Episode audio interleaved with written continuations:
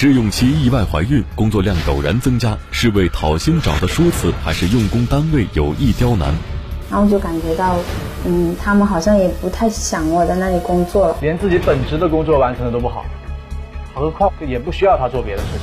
转正后却迟迟不签合同，是公司规定使然，还是意欲辞退员工？当时就是还是挺气愤的，觉得这个公司就是想拖嘛，就是不想给钱嘛。不知道她怀孕的事情，要不然也不聘他。那肯定是存在劳动关系才会发放工资。拒发工资、伪造考勤、否认签名，用工单位种种举动又为哪般？在庭审中，原告就提供了一份考勤表。一场孕妇与用工单位之间的讨薪诉讼，究竟孰是孰非？敬请收看《法治天下之孕妇讨薪》，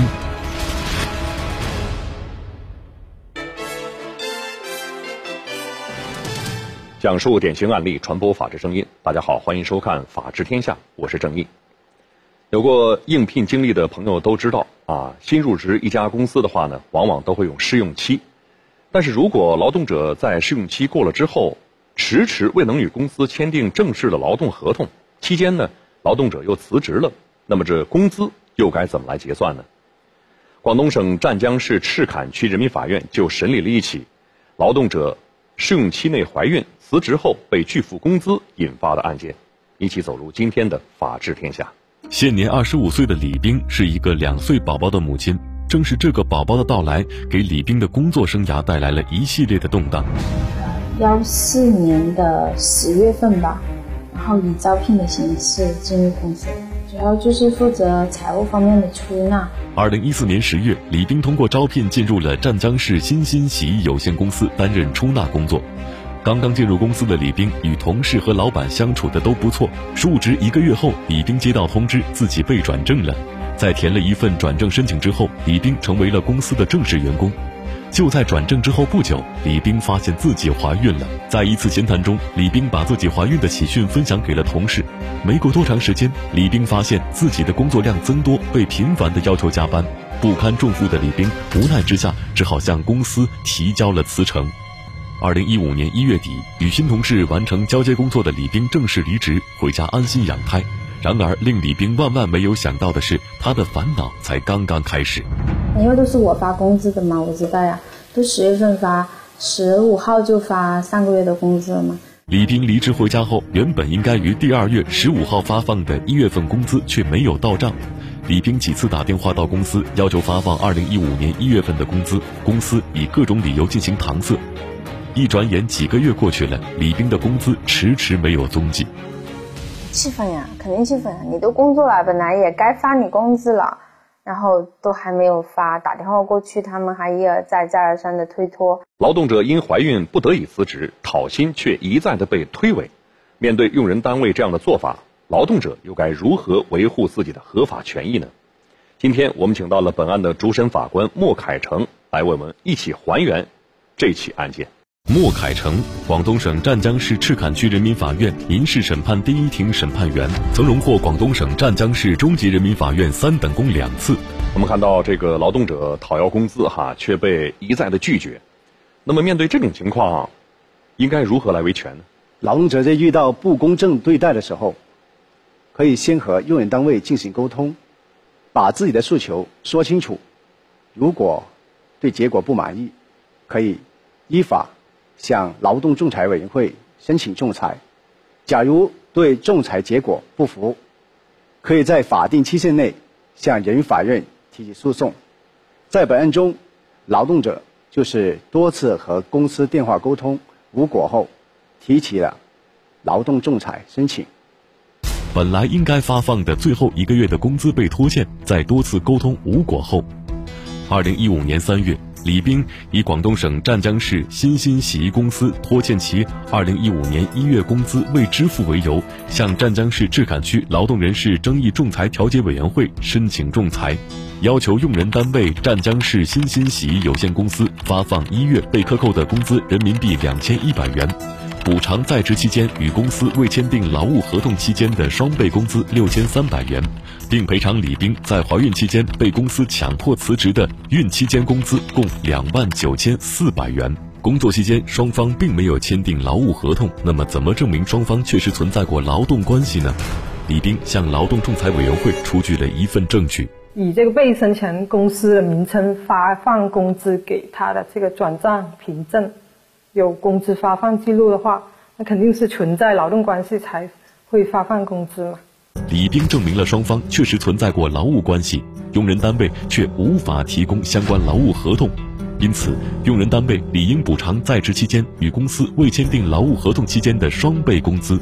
啊，这个案子主要的争议焦点就是呃，单位这边否认二零幺五年一月份他上班，申请人他就坚持认为他这个月有上班，上到这个一月二十二号。在仲裁中，用人单位提供了一份李斌的辞职申请。上面显示，李斌将于二零一五年一月三十日离职，所以赤坎区劳动人事争议仲裁调解委员会支持了李斌二零一五年一月份仍在职的说法。因为一月份后双方已经不存在劳务关系，仲裁委员会并没有支持李斌关于赔偿孕期间工资的诉求。二零一五年四月十日，根据调查结果，广东省湛江市赤坎区劳动人事争议调解仲裁委员会作出裁决。被申请人支付申请人二零一五年一月工资两千一百元，被申请人支付申请人未签订劳动合同两倍工资差额四千四百八十九点六六元，驳回申请人其他仲裁请求。仲裁结果出来后，广东省湛江市新新洗衣公司表示不服，于二零一五年四月二十九日向广东省湛江市赤坎区人民法院提起诉讼，请求判令确认原被告之间的劳动关系于二零一四年十二月三十一日终止，原告不支付被告二零一五年一月份工资两千一百元，原告不支付被告未签订劳动合同两倍工资差额四千四百八十九点六六元。那么您在接手这个案子之后，哈，这个最大的难点是什么呢？本案有一个明显的特点，被告作为原告的离职员工，他的举证能力明显处于弱势。在这种情况下，如何保证案件的公平，保证当事人的合法权益，是本案的一大难点。原被告双方的争议焦点在于，被告李斌二零一五年一月份到底有没有在职？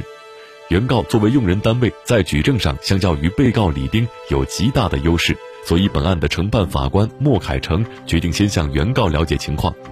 在原告公司负责人看来，被告李斌有很大的问题。他的要求太无理了，在十二月三十一日离职之后就没上过班，我们公司不可能把钱白白给他了。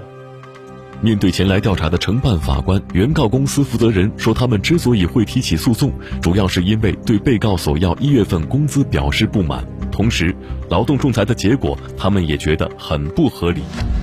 当然非常冤，仲裁根本就没有查明那事实真相，就认为我们公司没有对他履行相应的义务。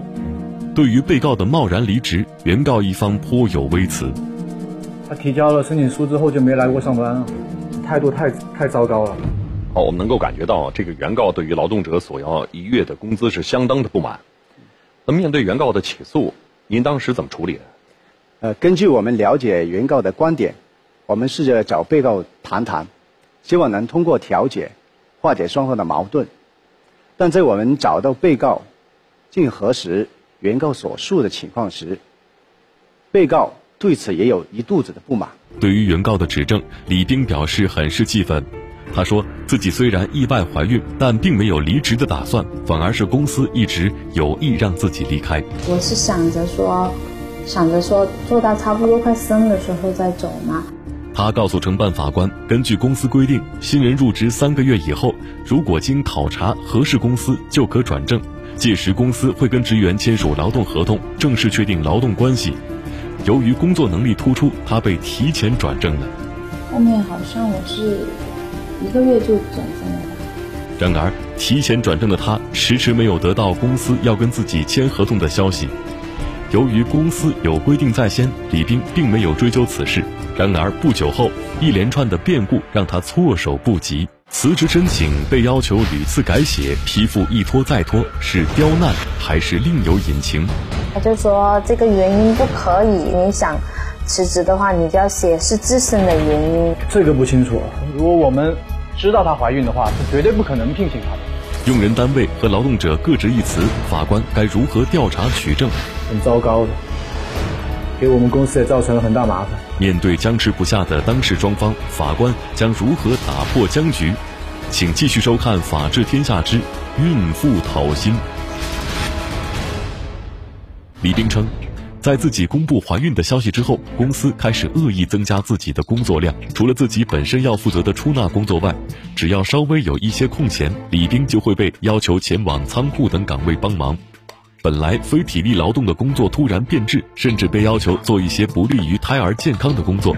这一系列的变动都是为了逼迫自己主动离职。他们就说要把有一个仓库也给我管了，然后那个仓库啊。那些衣服都是那些病人穿的呀，都是挺脏的。洗衣服的那些药水嘛，那个挺刺鼻的。由于李丁就职的公司经营的其中一项业务是帮市区各大医院清洗病人穿过的衣服以及用过的床单被褥等，怀有身孕的李丁每天躬身在仓库，让他对孩子将来的健康很是担忧。更让李冰无法接受的是，自己不仅得管理仓库，还得搬运重物。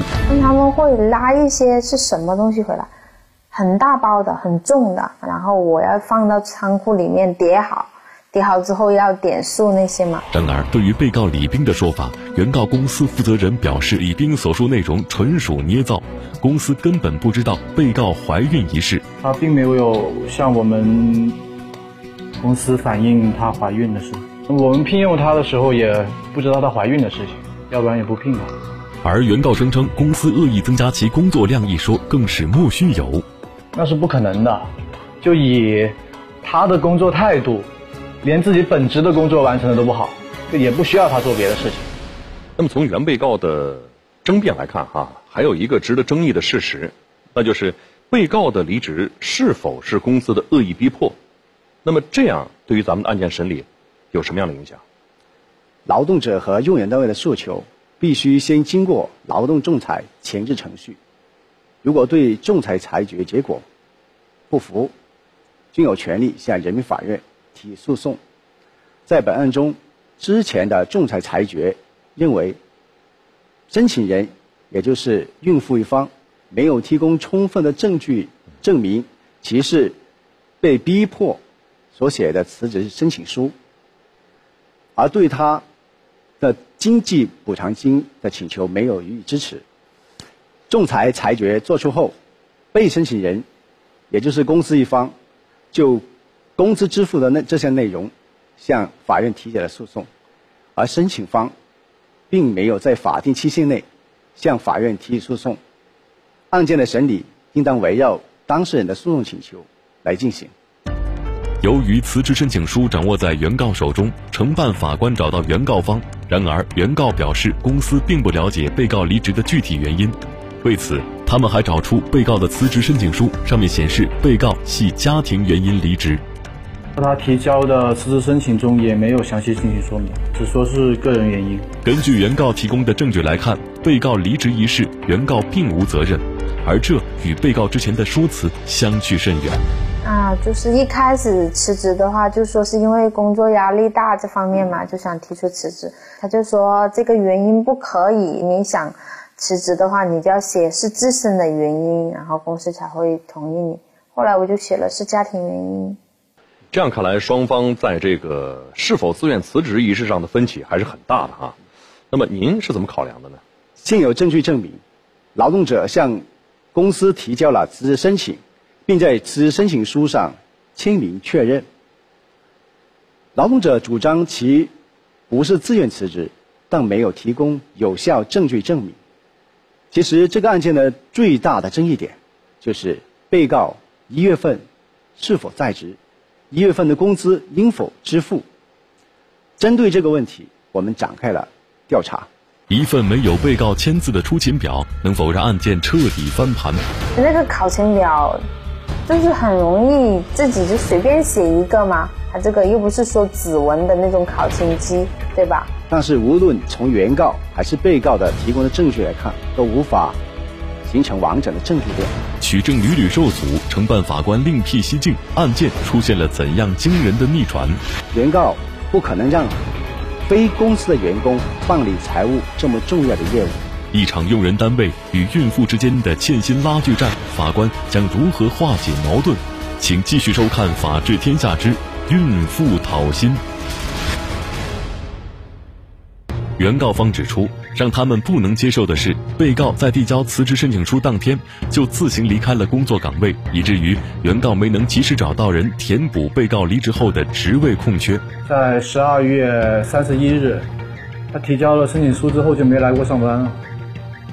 原告方面表示，十二月三十一号提交过辞职申请书之后，李斌就再也没有再出现过，自己不能给当月一个没有到过一天岗的员工平白多发放一整个月的工资，很糟糕的，给我们公司也造成了很大麻烦。然而，说到交接仪式，李斌更是满腹委屈。他们就是就是乱说的，工作到一月二十二号，他们找到人交接完之后才走的。那么，按目前被告所述，这个公司新聘来的出纳需要与他交接工作，这个新情况的出现，对于我们案件的进展有什么样的影响？如果能找到这名出纳，调查到被告与这名出纳交接的工作时间，将有利于我们查清案件的事实。嗯，那么经过调查，结果怎么样？我们尝试进行联系这名出纳，但是遇到了不小的困难。李斌告诉承办法官，之所以自己的离职申请上没有原告方的签字，都是因为两张票。真的是一种刁难，本来当初就不存在的东西，后面你叫我找出来，我怎么找得出来呀？是吧？李斌认为公司的刁难是一把双刃剑，给他提供了一个证人。因为交接的时候我签了名，那个出纳签了名。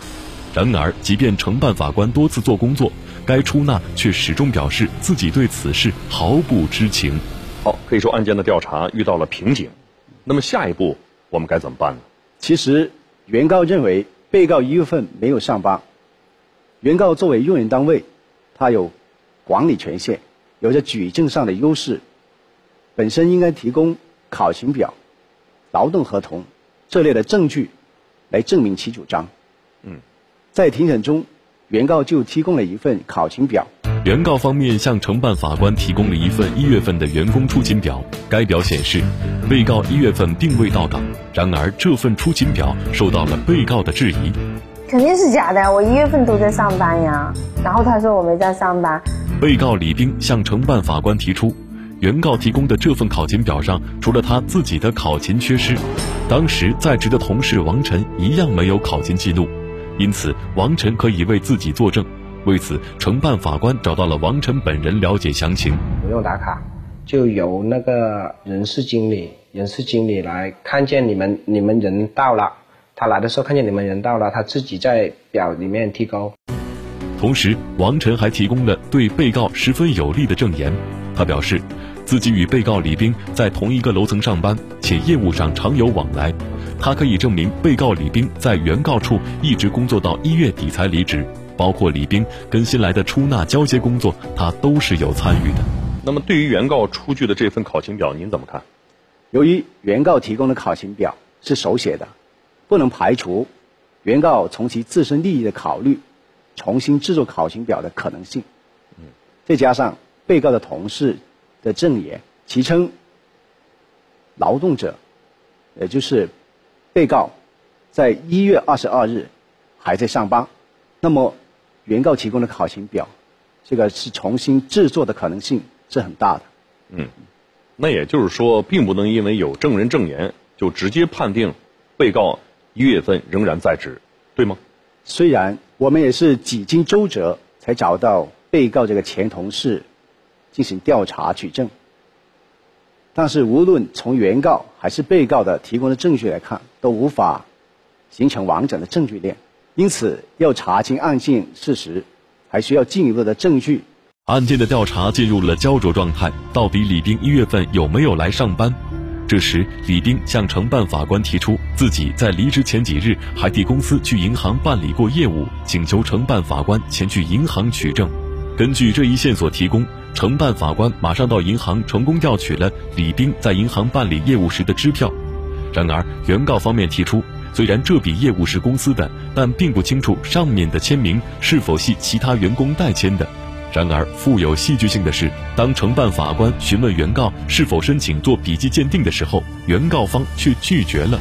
那么面对证据，原告这是心虚了吗？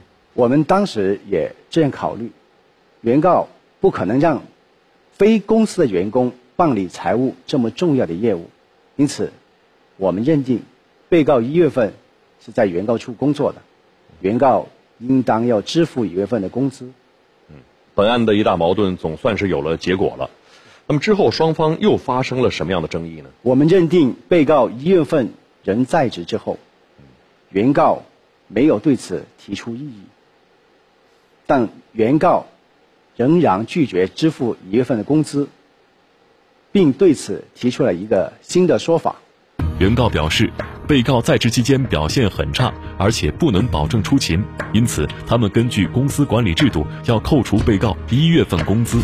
因为他一月份是消极怠工，只是偶尔来，所以我们就不应该支付他这一个月份的工资。从坚称被告一月份一直没有上班，到承认被告偶尔来上班，但是工作期间消极怠工，用人单位的说辞一变再变，毫无诚信可言。因为无法提供充分的证据证明，因此承办法官对于原告的新观点并没有采信。